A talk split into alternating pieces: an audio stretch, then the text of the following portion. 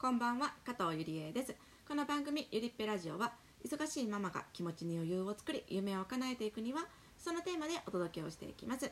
皆様本日も楽しく一日を過ごすことができましたでしょうか、えーお子様のご機嫌はいかがでしょうか？楽しく過ごせていたら幸いです、ね、やっぱりいろいろね機嫌がいい日もあれば一日なんかわからんけど機嫌悪いね今日なんかわからんけどなあかんわ今日はっていう日もあったりしますよね。いろんな日がありますけども楽しく一日を終えたらそれでいいですよね。ということでですね私はですね今日インスタであの使う黒のボードを作っていたんですよ。でそのねインスタで使う黒のボードって何なんですけどまずインスタで私はね大好きな本のレビューをしているんです。毎週月曜日と木曜日1週間2冊1ヶ月8冊ぐらい本を実際に私が読んだ本のレビューを、えー更新してアップしていっているんですけども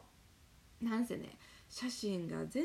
上手に撮れない。そしてそういうセンスも私はゼロということでいろいろ調べていてねどうしたらもっと上手に撮れるかなとか思っていろいろ調べていく中でこの反射私は反射がすごくねあの本が反射するんですよライトでね。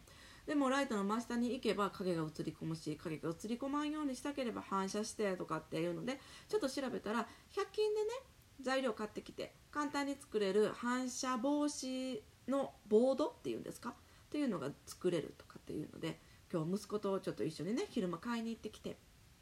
作ったんですけどもまだ撮影はしておりません。どうなることやらしてへんかいって話ですよね。もしよしよかったらねその反射ボードがよかったらあのーなんだインスタのストーリーズとかツイッターのフリートとかでツイートで流したりとかすると思いますのでよければ流れてくると思います。ぜひ見ていただけると嬉しいです。ねどうなることやら上手に上手にね写真撮影をしたいんですけどなかなか難しいですよね写真撮影って。どうです？皆さん。得意な方はそういうの結構ちゃちゃっとできたりするのかな？私は本当写真で世界観出す。写真をきれいに撮るというのが苦手のね極みです。とても苦手なことです。皆さんはいかがですか、えーではでは、えー今回のテーマなんですけども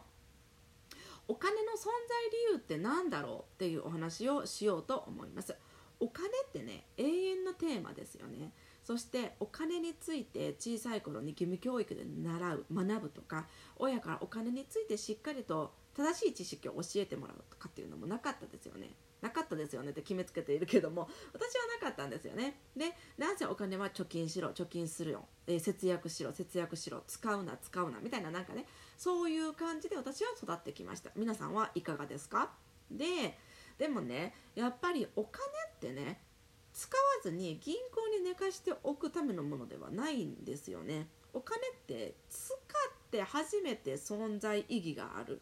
使って初めて存在価値が生まれるんですよね。だから銀行に寝かしていたところで何も存在価値はない。ね、存在意義はないと思っていてこれ私がいっぱいいろんな人の本を読みながら私と価値観が合うな考え方が似ているなっていう人たちの言うたら書かれていることおっしゃられていることを私の中に取り込んでアップデートしていった結果です。ね、小さい頃は節約しなさい貯金をしなさい使うなみたいなことを言われて育ってきたので二十歳過ぎる頃までは私もその考え方でずっといました。でもそれからたくさんの本を読みながら自分とはって自分を知ろうということをこまめにこまめにずっとずっとやってきた結果私はやっぱり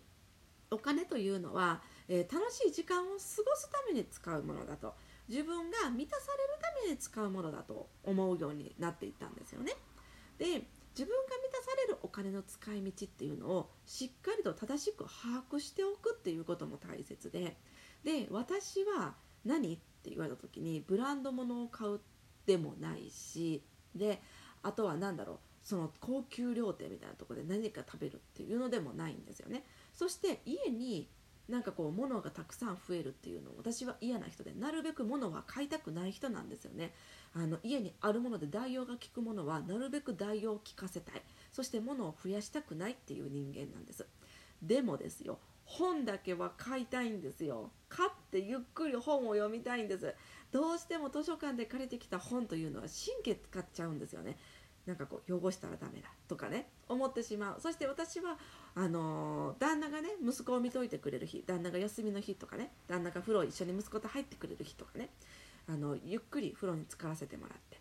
風呂の中で本を読んだりするんですよ。そしたらね図書館で借りてきた本を風呂の中で読むってちょっとなんかこうできないじゃないですか。湯船に落としちゃったらとかなんかこう水が飛んでしまったらとか思うとできないじゃないですか。でも私はそれをしたい。そして家にある本であこれ読みたいなって思った時に図書館の本だからそれができないっていう理由で断念したくない。だから私は本は買いたいんですよね。であとはあの息子が触るから息子に、えっと、破られた本とか息子に落書きされた本もあるんですよね。知らぬ間にみたいな。だからそういうようなところで神経を使いたくないっていうのもあって図書館ではなく私はなるべく本を買いたいんですよね。だから私が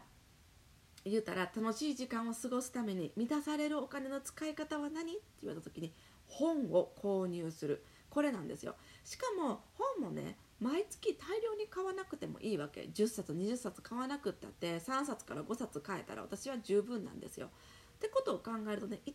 円ほど言うたら買うことができれば私はもうめちゃくちゃ満たされるんです。ね、私の気持ちがもうめちゃくちゃ満たされる本気でめっちゃ満たされるんですよね。だからそうすると自分の気持ちが満たされるから変なところで変な散財しない。無駄遣いをしない、ね、買ったのに着なかった服とか買ったのに使わなかったアクセサリーとか買ったのに使ってないなんかな、ね、家事用品便利グッズとかね。そんなものに溢れ返ることもない。だから家の中もすっきりした状態を保つこともできるし無駄な買い物もしなくて済むしっていうことにもつながるんですよね。であとは私は生理前になると頭がフリーズする。で頭が働かなくなってイライラしやすくなる。いろんなことをこう冷静に考える余裕がなくなってくるんですよね。で本を読むとか仕事をするっていうとこにエネルギーを注ぐことができなくなっちゃうんです。頭が動かなくなっちゃうから。でそうなった時にでもエネルギーだけはあり余ってしまうからなんかねアンバランスな状況になっちゃうんですよね。で自分の中でモヤモヤが発生してしまう。モヤモヤが発生することによってイライラしてしまう。につながっちゃうからその頭フリーズ期間というのは私はモーニングに行くとかね。ね、家族みんなでモーニング食べに行くとか。それモーニング食べに行っても1500円ほどで済むんです。家族3人でね。でもモーニング食べに行くとか。それぐらいで私は十分なんですよね。そうやって私は楽しい時間を過ごすために満たされるお金の使い方っていうのをしております。意識しております。お金の存在理由っていうのはやっぱり使ってなんぼやと思うんです。でもそれを散財していては意味がなくって。ねちゃんと価値ある使い方をしなければならない。だから自分が満たされる使い方って何ってお金の存在価値が生まれるような使い方って何って考える必要があると思うんですよね。さあ結局自分を知ることにつながるっていうことになるんですけども、ね、やっぱりお金っていうのは節約してなんぼとか貯金してなんぼではなくって使って初めて存在意義存在価値が生まれる。でその使う時も適当に散財してなんかわからんけど適当に買うのではなくって自分が本当満たされる。本当にこれで大満足っていう使い方をする。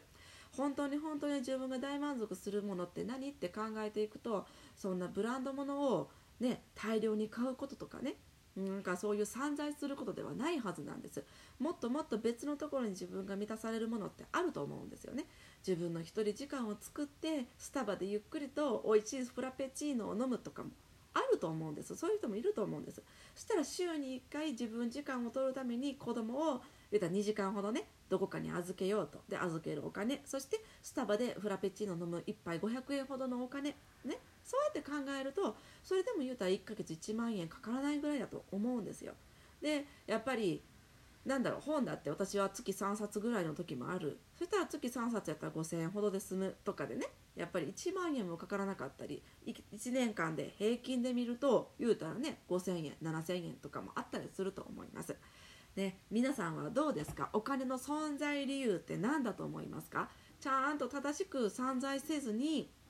自分が楽しいなって思う時間を過ごせるように満たされるお金の使い方できているでしょうか、えー、今回はお金の存在理由って何だろうというテーマでお話をさせていただきました。いかがでしたでしょうか？思うことなどあればぜひコメント残していただけると嬉しいです。ではでは今日も一日お疲れ様でした。また明日お会いしましょう。じゃあね